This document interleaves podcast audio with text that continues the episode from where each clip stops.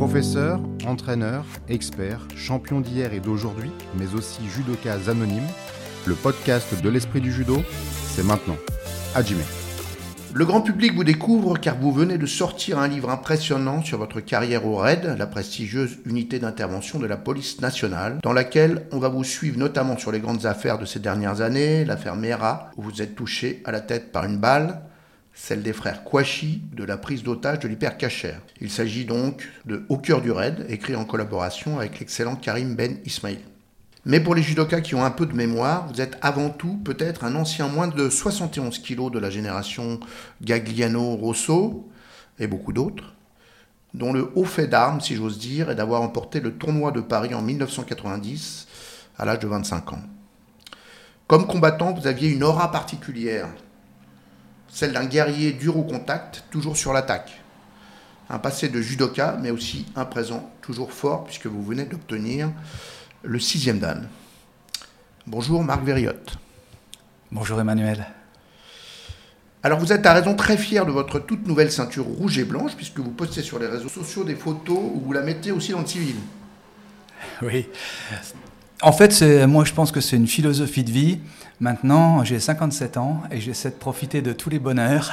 Et donc, en effet, depuis que j'ai sixième dan, je me suis amusé à faire des selfies comme un enfant. Euh, je, profite euh, de la vie, il a pas de souci, et je trouve que c'est une bonne nouvelle. Et finalement, les gens qui me voient faire ne, prennent pas ombrage. Et vous avez même suggéré que c'était aussi une façon de, de travailler votre mental euh, sur les émotions que ça vous procure. Vous mettez une ceinture, tout le monde est interloqué et vous passez quand même très serein avec cette ceinture rouge et blanche. Je crois en l'enthousiasme et je crois aussi en l'humour et puis aux, amitiés. Et je pense qu'il ne faut pas se prendre au sérieux. Quand je mets cette ceinture-là euh, pour aller voter, c'est bien sûr pour plaisanter et mettre de mon côté euh, tous les rigolards. Mais vous l'aimez quand même, cette ceinture. Qu'est-ce qu'elle représente Qu'est-ce qu'il représente pour vous, ce sixième dan? Et vous l'avez travaillé sérieusement, euh, je le sais. Avec qui? Alors j'ai c'est en signant euh, dans le club de mon fils, à Sucy-en-Brie, que, que l'idée m'est venue parce que des partenaires se sont, se sont portés volontaires pour m'aider. Alors euh, au sol, j'avais euh, Sébastien Glavzewski, qui en était déjà à son cinquième ou sixième partenariat avec des gens qui passaient le sixième dan. pour le debout, j'avais Frédéric Bourgeois, qui l'avait passé il y a quelques années, donc euh, pas le debout, le, le Koshikino Kata. Pour euh, le, le Jujitsu, j'avais Johan Levaguerès, l'époux euh, l'époux de, de la conseillère technique du 94. Et puis pour le debout, alors j'avais le fils Tarad, euh, de mon camarade de club euh, Pierre-Marie Tarade, qui est maintenant lui aussi athlète de haut niveau, mais il s'est blessé deux fois au genou, enfin euh, un ménisque à chaque fois, et donc j'ai eu un autre partenaire qui a repris sa licence parce qu'il était de Saint-Maur, je crois, et après la mort de, de Monsieur Barisien, il, avait arrêté le judo, et pour me faire plaisir, il a repris sa licence, et on a travaillé 3-4 mois à fond, parce que là, euh, être partenaire de, debout, c'est difficile. Il faut réussir à trouver un partenaire euh, qui accepte euh, de chuter, je ne sais pas combien de fois, 30 fois, hein, c'était 30 fois. Et donc, voilà, ils m'ont fait l'honneur de, de, vouloir être mes partenaires. C'était vraiment... Trouver des partenaires pour le sixième dan, c'est vraiment le plus difficile. Et donc, ce sont que des gens qui font ça par amitié, je les remercie encore. Sûrement difficile d'être votre partenaire de 6 Dan parce que vous étiez un combattant réputé aussi pour sa férocité. Quel type de combattant euh, étiez-vous sur le tapis? Racontez-nous. Alors bon, Marc Alexandre, qui était déjà champion olympique, euh, m'appelait euh, l'usure. Alors bon, je ne sais pas si c'est, je, sais pas si c'est valeureux, mais enfin bon, j'avais pas un judo à la japonaise, j'étais un harceleur mais un harcèlement sûrement de qualité, puisque ça m'a quand même fait gagner le tournoi de Paris. J'ai fait deuxième à Tbilissi, on a gagné la Coupe d'Europe des clubs champions avec le Racing Club de France. Bon, mais c'est sur ce thème-là que j'ai fait mon sixième dan, c'est-à-dire j'ai choisi le thème de, de la déstabilisation, c'est-à-dire euh, comment faire pour euh, battre un judoka plus fort que soi. Mais en compétition, j'avais cette capacité aussi de faire mal jouer l'autre et donc j'ai en compétition battu des partenaires, enfin des adversaires, qui était plus brillant que moi à l'entraînement. Donc c'était déjà une sorte de réflexion qui vous amenait un peu aussi, j'imagine, vers les enjeux de, de l'intervention. Parce que faire déjouer euh, l'adversaire, c'est intéressant aussi, j'imagine, pour, euh, pour une intervention. Oui, en effet. Euh, cette histoire de, de, réussir à faire mal jouer l'adversaire, en effet, ça m'a pris depuis tout petit parce que, par exemple, le judo, je suis droitier en tout. Mais en judo, j'étais gaucher. Et simplement, à mon avis, parce que je me suis aperçu que l'adversaire était troublé par, par ce Kumukata inversé. Mais après, pour, euh, pour le raid, où il n'y a pas de place pour la défaite, en effet, il faut non seulement travailler ses capacités personnelles pour être le plus fort possible, physiquement, techniquement et, psychiquement, il faut travailler aussi euh, avec ses partenaires euh, pour, pouvoir additionner toutes les forces, mais il faut à un moment donné aussi savoir faire mal jouer l'autre et faire en sorte que l'adversaire ne sache pas s'exprimer et c'est bien sûr plus facile de battre quelqu'un qui, n'arrive pas à jouer son jeu. Et là, c'est une question de survie. Oui, en effet. Alors moi, j'ai fait un peu le raid, un petit peu comme, euh, comme le judo. C'est vrai que euh, au judo, on parle de mort euh, symbolique. Là, au raid, on quitte, on, quitte, le symbole, et donc la performance doit être encore plus aiguë parce que, parce que la sanction peut être définitive. Alors ce qui est intéressant avec votre parcours professionnel, votre exemple, c'est que vous pouvez dire, montrer aux jeunes judokas qui se chercheraient un peu un avenir, qu'ils ont les bases pour prendre euh, le contre-pied du chanteur Roel San, pour un certain type d'activité professionnelle justement. Pouvez-vous nous dire ce que représentent les acquis d'un judoka dans un engagement comme le vôtre? Alors en effet, moi, quand je suis rentré au RAID, j'avais pas de vocation de police, puisque personne dans ma famille était policier ou militaire. Et donc j'ai fait ça un peu comme une continuité euh, du judo. Euh, j'étais concentré sur les valeurs sportives, c'est-à-dire que quand, quand, je suis rentré au raid, j'avais envie d'attraper le plus de voyous possible, les, les plus dangereux possibles.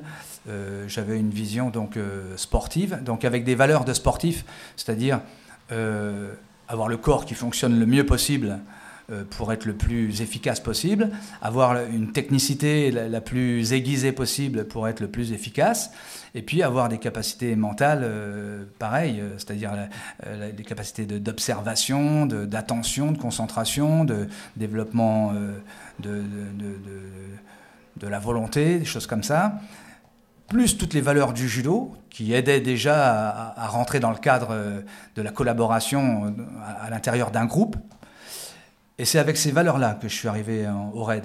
C'est qu'après, je suis rentré dans un autre système de valeurs où, à ces valeurs sportives, se sont additionnées d'autres valeurs plus sociétales.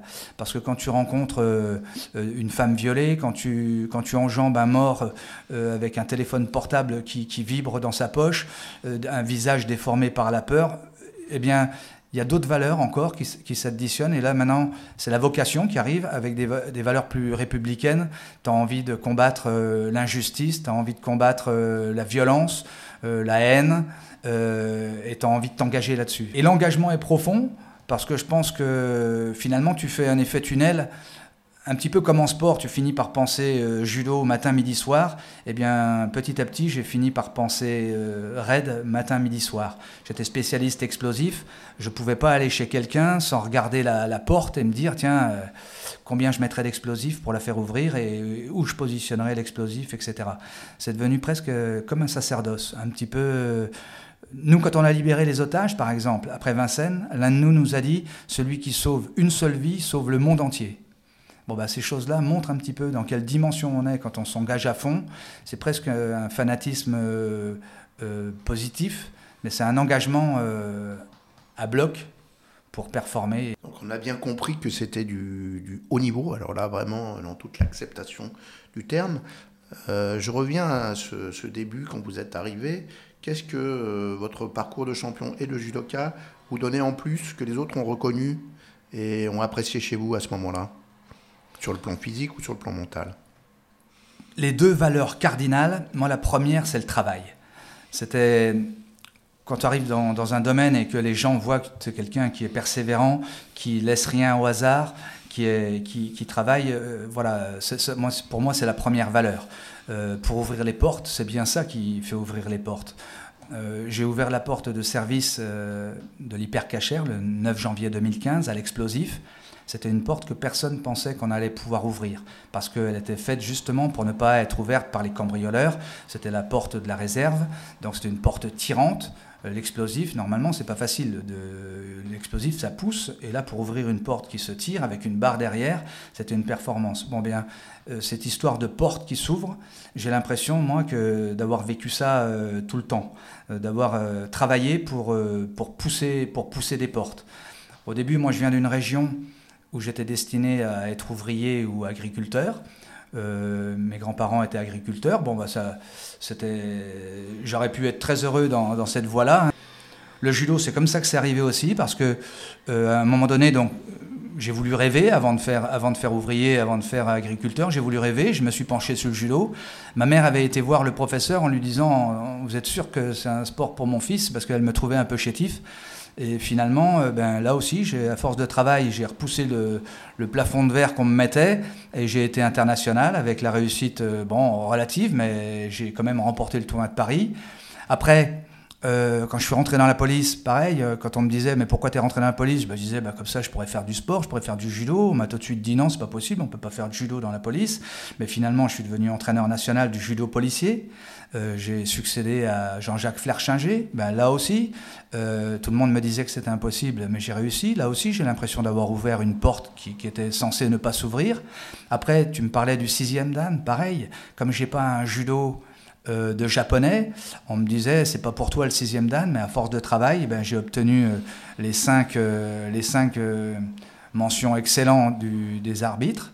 Et après, pareil en judo, pareil en police quand j'ai voulu rentrer au RAID, eh bien, comme j'avais été, j'avais pas un gros parcours de policier de terrain, puisque j'avais fait 10 ans de police, mais sur les 10 ans de police, il y avait eu 5 euh, ans de détaché à plein temps pour faire du sport de haut niveau, et ensuite 5 ans d'entraîneur national. Donc j'avais pas le profil euh, expérimenté de policier de juste PJ ou, de, bac. Eh bien, je me suis inscrit dans un stand de tir, je me suis inscrit dans une piscine, je me suis inscrit dans, dans un, club de Varap et j'ai travaillé et puis finalement je suis rentré au RAID et je suis resté 20 euh, ans. Donc la première 20 ans en colonne d'assaut. En colonne d'assaut, c'est pas banal parce que en règle générale, on va vers, la hiérarchie ou, ou vers la, formation. Alors justement, euh, parlons-en un petit peu encore. Vous êtes resté donc longtemps sans cette colonne d'assaut. On sait que c'est dur, c'est dur physiquement. Euh, parce que rien que vous êtes harnaché comme un, comme un chevalier du Moyen Âge, euh, donc il faut tenir physiquement, c'est dur mentalement. Euh, vous aviez une spécialité dont vous avez un peu parlé, comment vous l'avez acquise et comment on tient aussi longtemps, notamment pour euh, tenir physiquement, mais aussi mentalement pendant 20 ans face aux événements du monde. Alors cette colonne d'assaut, il y a bien sûr une dimension physique, parce que bien sûr il faut porter du matériel. Moi je pesais 80 kg en tenue noire, je pesais 120 kg avec mes protections et mon armement, mon protection balistique, c'est-à-dire qu'on a une tenue qui pèse entre 30 et 40 kg, mais à cela on rajoute euh, les boucliers qui pèsent 10 à 15 kg, 20 kg, et donc je pesais 150 kg avec mon matériel effraction d'urgence. On nous pèse, pourquoi je savais tout ça? Parce qu'on nous pèse tous les 5 ans environ euh, pour euh, être capable de renseigner un pilote d'hélicoptère pour lui dire combien on pèse. Et donc cette dimension physique, elle existe, mais d'un autre côté, elle est moins prégnante que dans une unité, euh, militaire de, forces spéciales. Les forces spéciales, ça va être déposé à 6 ou 10 km de l'objectif, parce que pour pas que les gens entendent l'hélicoptère arriver, donc ils vont faire 10 km à pied, ils vont faire leur, euh, leur mission, puis après ils vont revenir à l'hélicoptère, peut-être en portant un blessé, peut-être en ayant deux blessés à porter. Donc là, euh, forcément, eux, ils ont une ils ont une obligation de, jeunesse. Alors que nous, dans la colonne d'assaut du raid, comme on nous dépose à 500 mètres, on peut se permettre de rester un petit peu plus longtemps euh, et donc de conserver, euh, de conserver des gens expérimentés. Notre, la force de la colonne d'assaut du raid, c'est l'hétérogénéité. il y a des jeunes, il y a des plus vieux. Moi, je suis resté dans la colonne, j'avais donc 53 ans. À 53 ans, j'étais encore dans la colonne. Pourquoi? Parce que j'étais spécialiste explosif et effraction euh, explosif. Et donc, à Paris, quand, quand, tu fais sauter une porte, forcément, faut, c'est un petit peu. Euh, c'est pas facile à. C'est l'expérience qui parle. Il n'y a pas de mode d'emploi strict pour ouvrir une porte. Il faut se fier à la, à la porte qu'on a ouverte euh, la fois dernière, euh, celle qui ressemblait le plus. Et pareil pour le tir-fusil. Euh, le tir-fusil, c'est facile de tirer à plus de 100 mètres dans une petite cible, mais savoir quelle est la trajectoire d'une balle en frappant une vitre selon l'angle, ça c'est de l'expérience. Alors, vous avez vu des choses horribles, vous l'avez dit tout à l'heure. vous avez été aussi touché par des tirs. Euh, blessé sans doute. Euh, comment on, on, débriefe ce type de situation? Comment on arrive à ne pas rentrer dans le post-traumatique chronique? Et peut-être comment le judo vous a, vous a aidé sur ce sujet-là aussi? J'allais te le dire, oui. Je pense qu'en effet, le judo m'a servi, parce que le judo, c'est un sport euh, typiquement de résilient. Bah, je pense que tous les sports, mais en judo, tu peux pas faire un entraînement sans, sans, perdre au moins quatre fois. Euh, voilà, donc là, c'est la résilience, elle est évidente. C'est-à-dire que si tu prends mal cette défaite et que bah, tu exploses en plein vol, il faut donc s'habituer à perdre. Alors ça, ça m'a sûrement servi parce que euh, au raid, en effet, euh, ben, lors de l'affaire Méral, 21 mars 2012, j'ai reçu deux balles, une balle dans le casque, en plein milieu du front, qui a, qui a fait une hémorragie cérébrale, qui m'a fait basculer. Et dans la foulée, j'ai pris une deuxième balle derrière l'omoplate. Et ça m'a fait tomber. Et bon, évidemment, l'hémorragie cérébrale, ça veut dire ce que ça veut dire. Ça veut dire qu'à 1 mm de plus, 2 mm de plus, euh, j'étais plus, là pour vous raconter l'histoire. Mais il n'y a pas que ces balles-là qui frappent. Il y a aussi euh, les balles euh, qui, touchent des partenaires. J'ai vu des partenaires, moi, se faire découper la combinaison par le médecin, prendre de la morphine immédiatement. et puis il y a même des balles qui ne te frappent pas et qui sont traumatisantes, à chaque intervention presque. Il y a des passages qu'on est obligé de passer en accéléré parce qu'on ne peut pas le faire avec le maximum de sécurité. On doit se dire, bon, bah là, les deux prochains mètres, là, je suis obligé de faire une accélération. Et si ça tire, je vais être touché. Alors, bien sûr, des fois, tu estimes, euh, à 20% le risque d'être touché, mais des fois, c'est 80%. Est-ce qu'on débriefe les opérations? Est-ce qu'on parle à un psychologue, par exemple? Cette possibilité-là nous est tendue dans les, dans les moments où on a vraiment vécu des moments difficiles, où on a enjambé des morts et où, euh, et où on a reçu des balles. Ça nous est...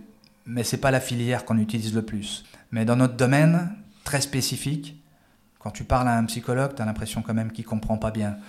Alors euh, on va les voir, c'est possible, mais on va surtout voir les anciens.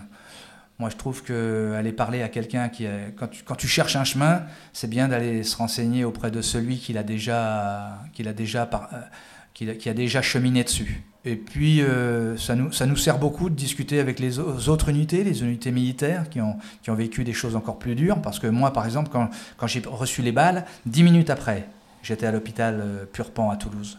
Euh, alors que les militaires nous racontent des histoires où ils se font euh, traîner sur, euh, sur plusieurs kilomètres, où la plaie a le temps de saigner, a le temps de... Donc voilà, on relativise en discutant avec les autres, et c'est comme ça qu'on c'est comme ça qu'on guérit. Vous êtes confronté évidemment au réel, le plus cru, le plus, le plus évident. Vous avez parlé de l'apprentissage de la défaite en judo. Euh, le réel, c'est aussi une juste appréciation de soi-même qu'on apprend aussi en judo et peut-être euh, en particulier en compétiteur. Ça aussi, ça vous a aidé d'être capable de vous voir tel que vous êtes et pas tel que vous vous rêvez? Oui, alors je pense que moi, c'est une qualité cardinale, je pense ça.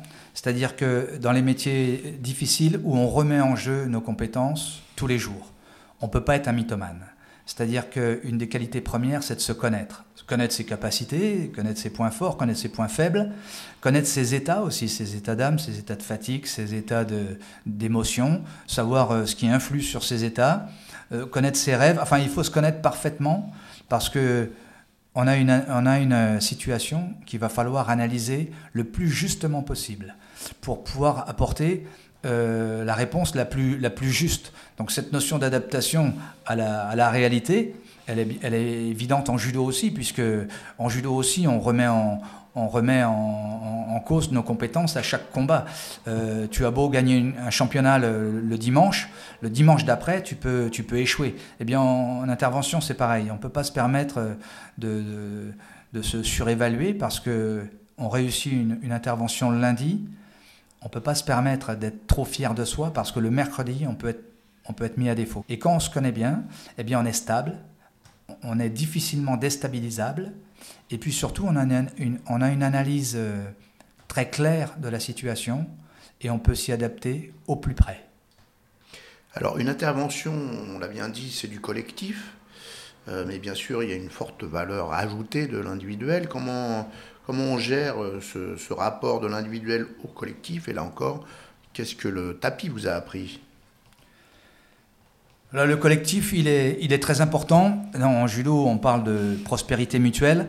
Bon, bien, au RAID, euh, c'est la même chose, et c'est même exacerbé, puisque pour moi, toutes ces histoires de cohésion, de force du collectif, c'est aussi lié au travail, puisque pour moi, le collectif, ça fonctionne très bien en zone de confort. C'est Edgar Faure qui, euh, disait que euh, un ennemi, c'était quelqu'un avec qui on n'avait pas pris le temps de déjeuner. Tout le monde pense que la cohésion, l'amitié, ça vient de soi, il n'y a pas de travail à effectuer dessus, et c'est une grave erreur parce que cette cohésion qui fonctionne bien en zone de confort, dès qu'il y a une difficulté, alors là, cette fois-ci, c'est De Gaulle qui le disait, et qui disait que euh, la diplomatie, ça fonctionne, en, euh, ça fonctionne très bien en plein soleil, mais dès qu'il y a une goutte d'eau, le diplomate se noie dedans eh bien, la diplomatie, la communication, mais aussi la cohésion, l'amitié, ça se noie dès qu'il y a une difficulté. Alors qu'on voudrait, au contraire, que, que ça serve, enfin qu'au moment où on a besoin de, de force supplémentaire, on aurait besoin de cette force de cohésion, et en fait, elle, s'écroule. Donc ça, c'est un, aspect pessimiste, mais c'est pour ça qu'on a inventé, par exemple, dans les, dans les naufrages, le, le fameux euh, les femmes et les enfants d'abord, parce qu'en difficulté, c'est le repli sur soi, c'est le chacun pour soi. Mais en police, par exemple, quand vous demandez à, quelqu'un euh, pourquoi il a pris autant de risques pour sauver euh, un camarade, eh bien, il vous répond pas j'ai fait ça pour la paye, j'ai fait ça pour le chef, j'ai fait ça pour la société. Il dit j'ai fait ça parce qu'il aurait fait la même chose pour moi. J'ai discuté avec des anciens militaires, moi qui avaient fait l'Indochine, qui avaient fait l'Algérie. Quand on leur dit, pour vous, qu'est-ce que c'est qu'un camarade Eh bien, ils n'ont pas la réponse de la rue. La réponse de la rue, un camarade, ils vous disent, c'est, c'est quelqu'un avec qui j'aimerais bien aller au cinéma, avec qui j'aime bien boire une bière. Mais eux, ils vous répondent, un camarade, c'est quelqu'un à qui... Enfin, euh, la notion de camarade, c'est, c'est quelqu'un à qui vous allez expliquer à la mère de celui-ci quel genre d'homme il était. Alors, au judo, on parle beaucoup de valeurs. On vient de mesurer en vous écoutant que euh, la profession que vous avez embrassée oblige de les mettre en action. Alors vous avez parlé beaucoup de travail.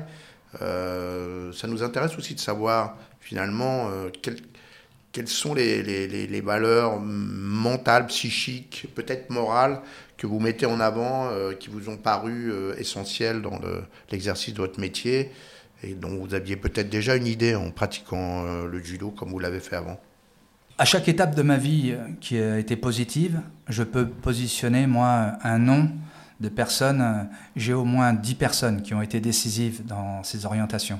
Si je n'avais pas été capable de travailler ces amitiés-là, de, les découvrir, de, de, de, parler avec elles et de fonctionner, je ne les aurais pas rencontrées. Donc je pense qu'il y, y a le travail, après, il y a la capacité d'exacerber ce travail avec des rencontres. Puis après, il y a toutes sortes de valeurs euh, qui, qui, m'ont aidé. Euh, euh, mais quand je te parlais d'engagement d'engagement à fond, de 100%, bien sûr... Il y a... La sincérité. La sincérité, c'est important parce que dans la cohésion, parce que ça veut dire que tu es à l'écoute de, de, la personne qui est en face de toi, à l'écoute de toi-même aussi, et que tu es et, tu ne te trompes pas sur, euh, tu ne te trompes pas sur tes désirs, tu ne te trompes pas sur, euh, sur tes rêves, tu ne te trompes pas sur, euh, sur toi-même. Je pense qu'il faut s'engager dans tous les domaines, que ce soit le travail, mais aussi dans, dans, tous les postes. quand tu me parlais, par exemple, de, de cette joie que j'ai, moi, de fêter mon sixième dan, eh bien, c'est peut-être remonté, cette histoire, quand, quand j'ai gagné le toit de Paris, euh, j'ai pas fêté parce que j'étais dans une, autre, dans une autre dimension, j'étais que sur la dimension travail et je pensais déjà à la compétition qui suivait. Alors qu'en fait, il, faut aussi s'engager à 100% euh, dans, dans, la fête, euh, dans la, dans, dans, la joie de vivre et dans l'enthousiasme au, quotidien. Alors curieusement, vous ne parlez pas tellement de courage, qui est une des vertus euh, qu'on a mis en avant avec notre code moral, qui semblerait être une vertu de combattant. Vous avez une vie de combattant, euh, expert. Euh, comment vous décririez cette valeur-là à l'aune de votre expérience? Qu'est-ce que c'est que le courage? Alors le courage, c'est pas facile à cerner. Pour moi, le courage, d'abord, enfin, il y a trois sources. Il a trois sources. La première source du courage, on ne peut pas y toucher, c'est l'aspect génétique. Je pense qu'il y a déjà ça, bon, euh, au niveau des gènes. Mais bon, on va pas dire.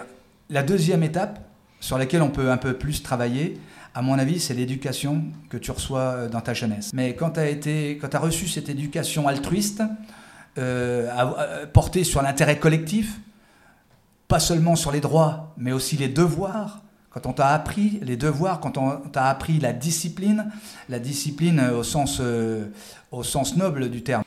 Puis après, la troisième source, là, c'est du court terme, tu peux travailler dessus. Je pense que le courage, c'est une valeur, euh, une valeur euh, mentale qui peut se travailler comme un automatisme.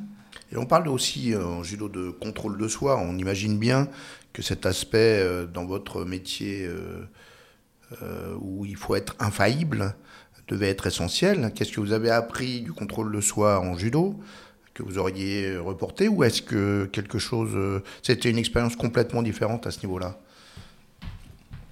Bah, Là aussi, moi je pense que le judo m'a appris que, que c'était le contrôle de soi, c'était aussi une qualité qui se travaillait. C'est-à-dire que souvent quand on parle d'automatisation, on parle d'automatisation gestuelle, mais on peut automatiser des pensées, on peut choisir nos pensées comme on choisit nos vêtements le matin. On peut automatiser certains types de, réactions émotionnelles. On peut tout automatiser. Et donc le contrôle de soi, euh, c'est lié aussi à la, maîtrise de soi. Tout à l'heure, je parlais de la connaissance de soi. Et, quand, on, voilà, quand on se connaît bien et quand on sait agir sur ses pensées, ses paroles, ses émotions, eh bien, on peut arriver à un contrôle de soi. Et, le contrôle de soi d'un judoka, pour ne pas être submergé par les émotions pendant le combat, et euh, le contrôle de soi d'un homme du raid dans la colonne d'assaut pour euh, pouvoir se concentrer exactement sur la pratique, sur la tâche technico-tactique à, observer, à, exécuter, et pas euh, à penser au, futur et au passé, mais au présent il y a une tâche à effectuer.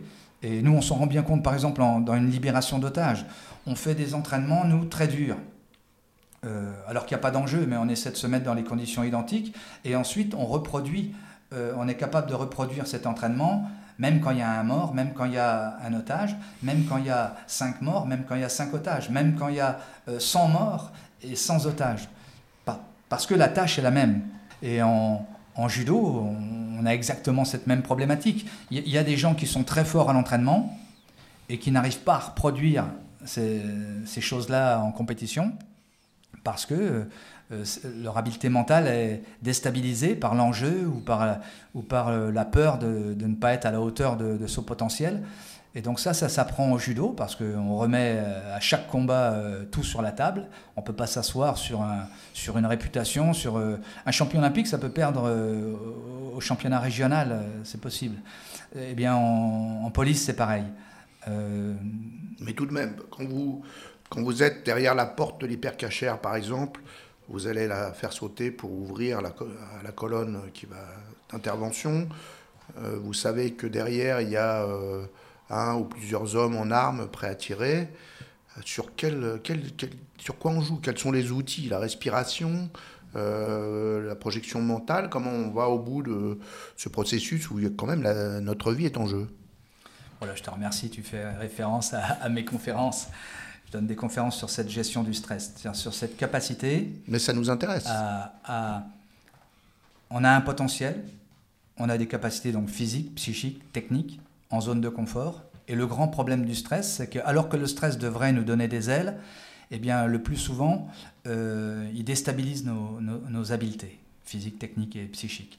Et, donc, euh, toute la force du, truc est là. Moi, quand j'approche la porte de l'hypercachère, je fais abstraction aux 26 otages. Je fais abstraction aux caméras qu'il y a partout, qui filment tout ce que je fais et qui, si je fais une erreur, euh, je, vais être non seulement observé, mais jugé. Je, fais abstraction de, la Kalachnikov, euh, du risque d'explosif. Je fais abstraction de tout ça pour me concentrer sur la tâche. J'ai un objectif, c'est la porte. Il faut qu'elle s'ouvre et il faut qu'elle s'ouvre euh, le plus vite possible parce que je suis pressé par le temps. Si je fais un échec, chaque seconde compte. Euh, voilà, une Kalachnikov de terroriste, c'est 600 coups par minute. Si j'ai si une seconde de retard, c'est donc 10 balles qui va sortir, et c'est donc 10 morts potentielles. Donc voilà, je suis concentré parce que j'ai une tâche qui est hyper... Et si jamais je mets trop lourd en explosif, non seulement ça peut ne pas marcher, la porte peut s'encastrer dans le mur et, et plus personne ne passera, mais, et puis ça peut toucher aussi euh, les otages derrière, si je mets trop, ça peut toucher les, les gens de la colonne d'assaut. Donc en fait, je suis concentré sur la tâche technico-tactique, je suis concentré sur euh, les entraînements que j'ai faits avant ça, et, mon but, c'est de faire un lâcher-prise pour reproduire exactement mon entraînement et ne pas en faire plus et ne pas en faire moins. Pas de pensée négative? Pas d'affolement, pas de cœur qui monte? Bah, Non, mais bien sûr, on, ne peut pas... Bien sûr, je ne peux pas vous dire que j'étais pareil qu'à l'entraînement. Il, y, a quand même... Euh, voilà, on ne peut pas tout verrouiller. Les émotions, il y a une partie des émotions qu'on peut neutraliser, et puis il y a une partie des émotions qu'on ne peut pas neutraliser. Par exemple, la peur de prendre une balle, eh bien, on ne peut pas la soustraire parce que c'est génétique, on, a ces émotions-là. Puis de toute façon, ça ne serait pas bon de la neutraliser parce que cette peur de prendre une balle, c'est elle qui va me faire lever mon bouclier au bon moment. Mais par contre, là où on peut jouer, c'est toutes les émotions dites sociétales, euh, c'est-à-dire euh, le qu'en dira-t-on Que va en dire le caméraman qui filme Que va en dire mon chef Toutes ces émotions qui ne sont pas strictement liées à l'action, eh bien, j'ai appris à les verrouiller et à ne pas m'en occuper au cœur de l'action. Et je peux vous dire que ça fait déjà un gros paquet de choses qui, euh, ne sont plus capables de vous nuire. Et pareil pour les pensées. Pour les pensées, je vous disais, moi j'ai des techniques pour, euh, pour empêcher ce doute que tout le monde a devant une tâche. Euh, il faut travailler sa confiance, c'est une habileté mentale, la confiance. Il faut travailler ses capacités de concentration. Il faut, il faut occuper son cerveau pour que la fameuse euh, phrase j'y arriverai pas ou, ou, ou là là, qu'est-ce qui va se passer si j'échoue, ça ne doit, doit pas venir en tête. C'est une habileté mentale, ça aussi. Ça se travaille. Les capacités d'attention, de concentration, c'est quelque chose qui se travaille au quotidien pour, euh, dans l'épreuve, que ça soit automatique, sans y penser. Un livre qui marche très fort, une série de conférences, on l'a vu, vous avez fait une conférence TEDx, euh, donc c'est de prestige, mais aussi ce sixième Dan tout récent. Euh, c'est l'époque des accomplissements pour vous, Marc Périotte. Est-ce que vous ne vivez pas en ce moment ce que, ce que vous a refusé la compétition de haut niveau à l'époque? Alors j'ai eu une année, une année 2022 formidable, en effet, mais c'était prévisible, puisque 2022, 22, voilà les flics, je savais que ça allait être une année pour moi. En effet, j'ai réussi le sixième Dan, j'ai fait un bon TEDx, je, je, sors un livre qui marche bien sur, euh, sur les coulisses du raid, sur ce qui se passe dans la tête d'un opérateur dans les opérations de 2015 et 2012 euh, antiterroristes. Alors, Ouais, j'ai pas l'impression de prendre une revanche sur quoi que ce soit. Je, suis satisfait de ma carrière euh, d'athlète de haut niveau. Euh, bien sûr, j'aurais pu aller, enfin, j'aurais pu rêver de mieux, puisque en judo, c'est cruel cette histoire de un seul sélectionné par catégorie de poids. J'ai été numéro 3 pendant 5 ans, et jamais avec les mêmes devants. Euh, une fois Rosso, une fois Gagliano, une fois Bruno Carabetta. voilà, mais bon. Euh, j'ai pas souffert de frustration, c'est-à-dire que bon, j'ai été au bout de mon truc et j'ai apprécié cette vie-là. Après, avec le raid, ben, c'est passé la même chose. J'ai profité de la vie, j'ai été content de, performer, de savoir, d'atteindre des sommets, euh, cette fois-ci dans l'intervention. Là maintenant, je me confronte à un autre challenge comme quoi j'ai l'impression de ne pas être capable de me reposer, mais maintenant c'est la prise de parole en public, c'était pas du tout évident parce que j'étais axé moi sur euh, le, port du bouclier et, l'explosif, c'était pas euh, pas du tout ma vocation de, prendre la parole en public. Et finalement, c'est cette gestion de ce stress-là, de, de, retransmettre, euh, de retransmettre. En fait, ces trois carrières, celle que je commence aujourd'hui de conférencier, enfin depuis quelques années, la carrière du raid et la carrière du sport, je trouve qu'elles sont faites sur le même tempo et, et, avec la même joie de vivre et le même esprit positif. Ah, certes, j'aurais préféré être champion olympique, mais je n'en tire pas de, de, de, frustration. Je suis, je suis content de mon parcours. Et du coup, euh, un engagement extrême dans la pêche à la ligne, c'est pas d'actualité? Pas pour l'instant, pas pour l'instant, mais à force, je me demande si, en effet, si je me mettais à la pêche, si j'y passerais pas matin, midi, soir. Mais pourtant, au départ, quand je me mets dans une activité, je pense pas à ça. Je pense pas être euh, ambitieux, euh, etc. Mais au final, quand même, j'ai un doute. J'arrive pas à me mettre dans une activité sans essayer, euh, sans essayer d'y être à fond. Et bon, finalement, ça m'apporte que des satisfactions, alors je, je lutte pas. Eh ben, ça sera la morale de cette euh, interview, Marc Verriotte, cet entretien entre nous. Euh, merci beaucoup. Merci, merci, merci d'avoir d'avoir été sur le, sur le terrain des valeurs. J'y crois beaucoup et je m'attendais à ça venant de, de l'esprit du judo.